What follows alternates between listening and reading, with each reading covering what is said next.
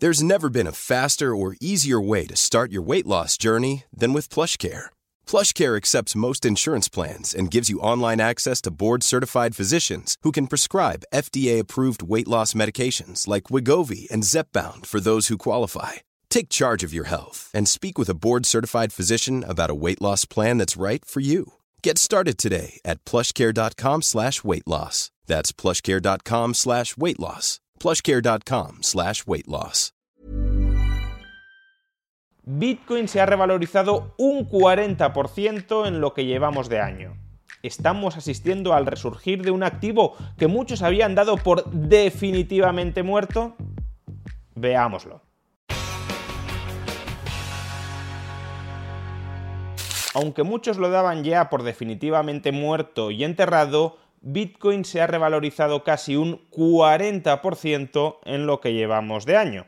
Ha pasado de un precio del entorno de 16.500 dólares a un precio en el entorno de los 23.000 dólares. Se trata de una de las mayores revalorizaciones para cualquier tipo de activo en este comienzo del año 2023.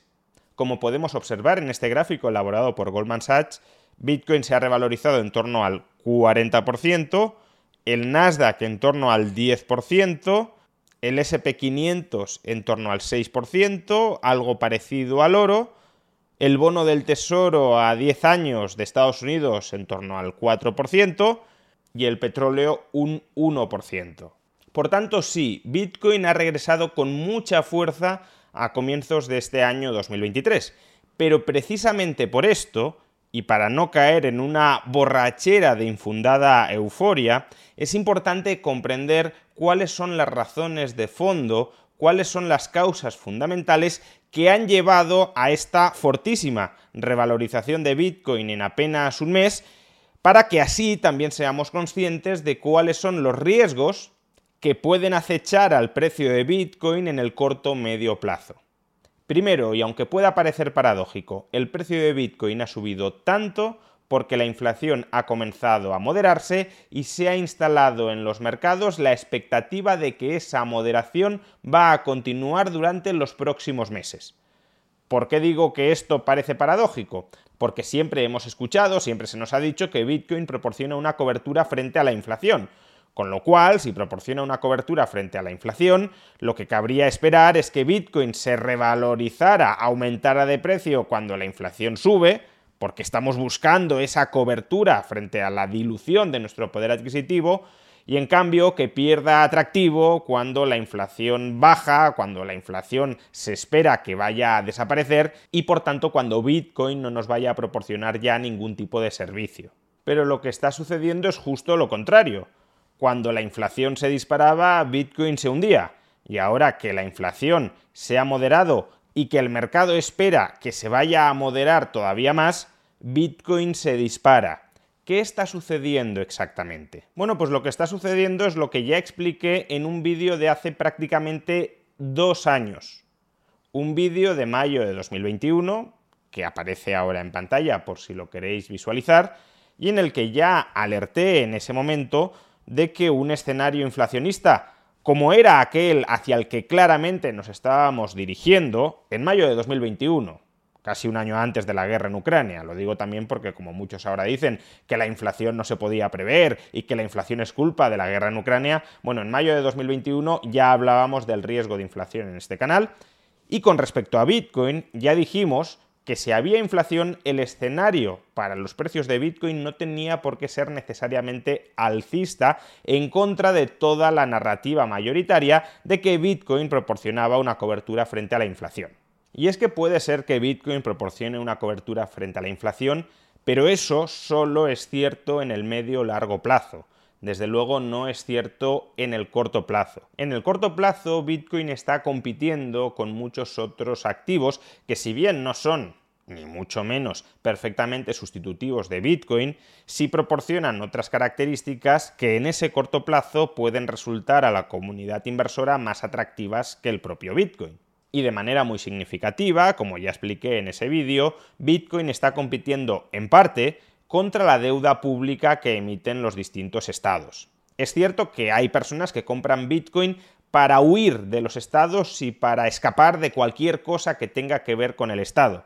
Y por tanto, para ese público, Bitcoin no compite en absoluto con la deuda pública. Pero hay muchos otros inversores que no tienen esa perspectiva y que por tanto sí se plantean invertir en Bitcoin o invertir en otro tipo de activos.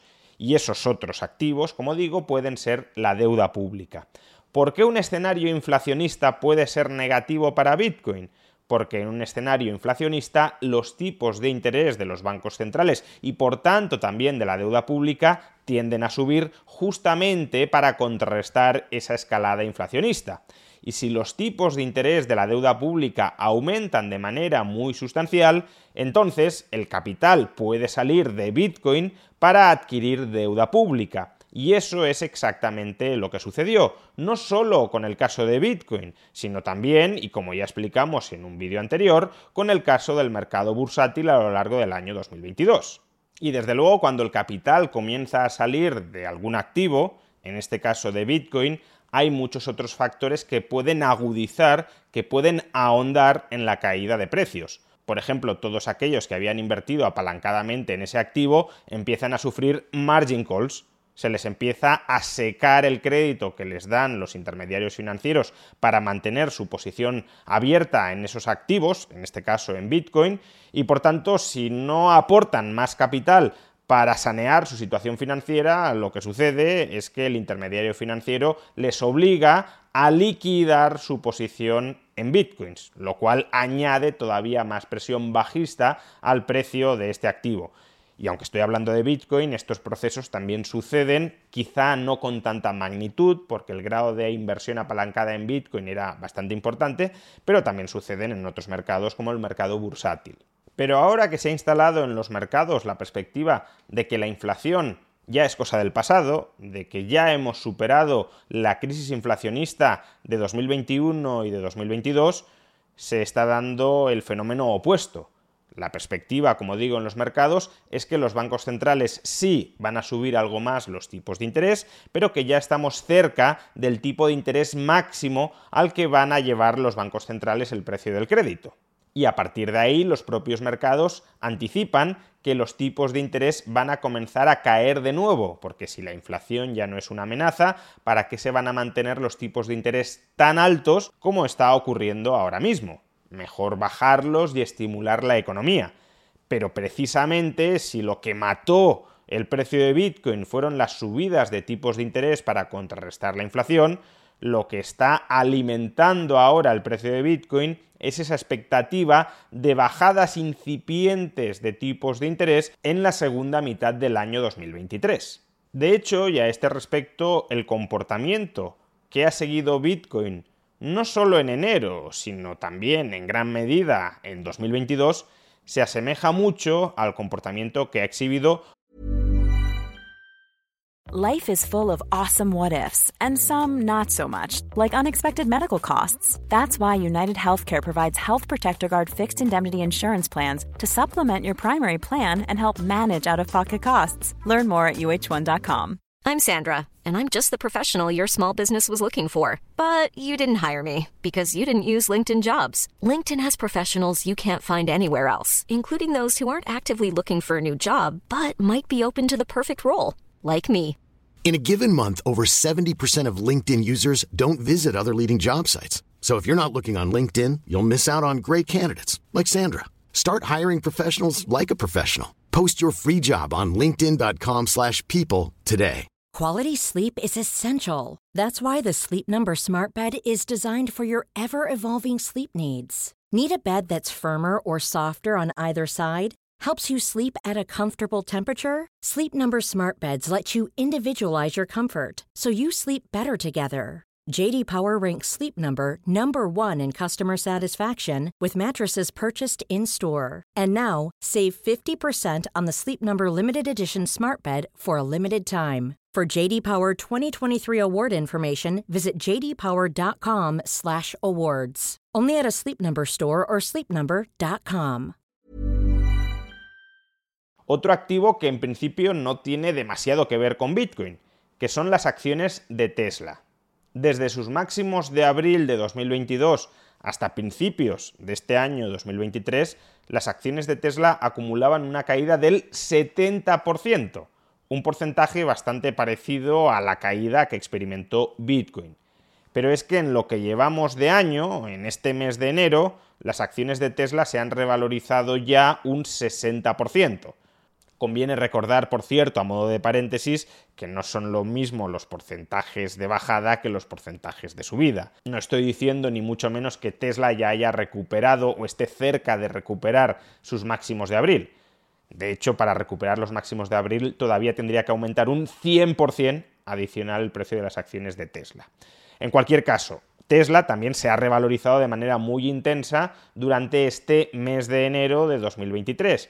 ¿Y por qué? Pues exactamente por lo mismo que Bitcoin, porque la perspectiva es que la inflación ya ha tocado techo, que los bancos centrales van a volver a bajar agresivamente los tipos de interés a partir de la segunda mitad de 2023 y que por tanto no tiene tanto sentido permanecer en activos como la deuda pública y tiene más sentido empezar a invertir en activos de muy largo plazo con un rendimiento esperado en el muy largo plazo como puede ser Tesla o como puede ser Bitcoin. Es decir, y en este sentido, el precio de Bitcoin se está comportando de una manera similar al de una acción growth, es decir, una compañía que basa su capitalización bursátil no tanto en los resultados presentes, no tanto en la riqueza que ya es capaz de crear ahora mismo, sino en la extraordinaria riqueza que se espera, se espera que genere en el futuro.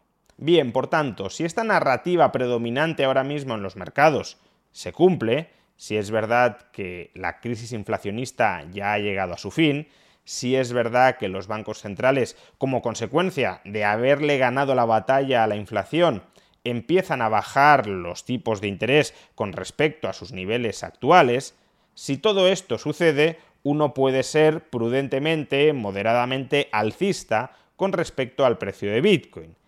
Pero mucho cuidado, porque esta narrativa oficial actualmente instalada en los mercados no deja de ser un conjunto de expectativas que pueden ser objeto de revisión durante los próximos meses si las cosas no evolucionan como se espera que evolucionen. Por un lado, podría ocurrir que no le hayamos ganado la batalla a la inflación. Hoy mismo hemos conocido datos de inflación de España que sin ser catastróficos, desde luego no son positivos la inflación subyacente se ha disparado al 7,5% y el índice general de inflación se esperaba que cayera por debajo del 5 y ha subido al 5,8%. Si esta dinámica se reproduce en muchos otros países europeos, quedará claro que la inflación en Europa todavía no está controlada y precisamente por eso el precio de Bitcoin hoy ha sufrido un batacazo. Estaba a punto de llegar a 24.000 y ahora está más bien cerca de 23.000. Si no está tan claro que le hayamos ganado la batalla a la inflación, entonces ya no está tan claro que los bancos centrales vayan a empezar a bajar tipos de interés y si los tipos de interés no bajan, Bitcoin va a seguir sufriendo.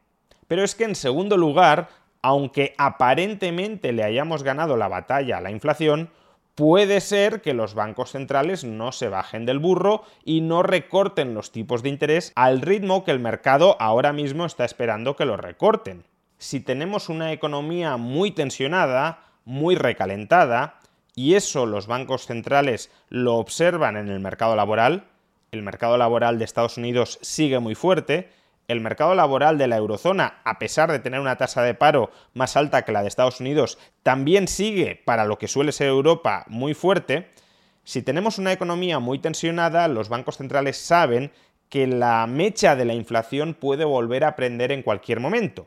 Y por eso, aunque ahora mismo los precios estén bajo control, quizá los bancos centrales opten por mantener los tipos de interés altos para tratar de enfriar algo la economía. Y hasta que no se constate un enfriamiento económico, sobre todo en el mercado laboral, puede que los bancos centrales no opten por bajar los tipos de interés, aun cuando la inflación esté aparentemente bajo control. Y si los bancos centrales no bajan los tipos de interés, aunque la inflación esté bajo control, Eso tampoco ayudaría a que el precio de Bitcoin siga subiendo. Por consiguiente, no tomemos el comportamiento del precio de Bitcoin durante el mes de enero como una referencia de lo que por necesidad va a seguir ocurriendo durante el resto de 2023 para que el precio de Bitcoin siga subiendo, los tipos de interés, tanto en la eurozona como en Estados Unidos, tienen que empezar a bajar. Y para que los tipos de interés empiecen a bajar es necesario que la inflación esté bajo control y es necesario a su vez que los bancos centrales den por ganada definitivamente la batalla a la inflación, lo cual no ocurrirá simplemente por el hecho de que las cifras de inflación hayan bajado. A pesar, por tanto, del muy buen comportamiento que ha exhibido Bitcoin en este mes de enero de 2023, siguen existiendo importantes riesgos a la baja en su precio, como poco claro en el corto o medio plazo hasta que hayamos superado esta coyuntura de crisis inflacionista y de política monetaria contractiva. Lo cual no obsta para constatar claro que todos aquellos que hace apenas unos meses decían y pronosticaban que Bitcoin ya estaba muerta, que la burbuja había pinchado definitivamente, que todo el mundo se había dado cuenta de que no había nada de valor detrás de Bitcoin y que por eso su precio se estaba hundiendo y se estaba desplomando a una velocidad vertiginosa, lo cual no obsta para constatar que toda esta gente se volvió a equivocar. Bitcoin debe de ser la burbuja que más veces ha pinchado y se ha reinflado a lo largo de su historia. La gente descubre que era una burbuja y que en realidad no vale para nada y que era todo meramente especulación, pero a los pocos meses vuelve a caer presa de esa burbuja y se vuelve a olvidar de que no vale para nada y se vuelve a sumar a ínfulas especulativas que reinflan su precio. Para estas personas, claro, cuando el precio de Bitcoin cae, es que la gente está actuando racionalmente y está huyendo de un activo que no sirve para nada. Y en cambio, cuando el precio de Bitcoin sube, es que esa misma gente que hace dos tardes actuaba muy racionalmente, ahora vuelve a actuar irracionalmente porque está comprando algo que para ellos no vale nada. Pero quizá lo que no valga nada sea su comprensión de Bitcoin y de los determinantes de su precio.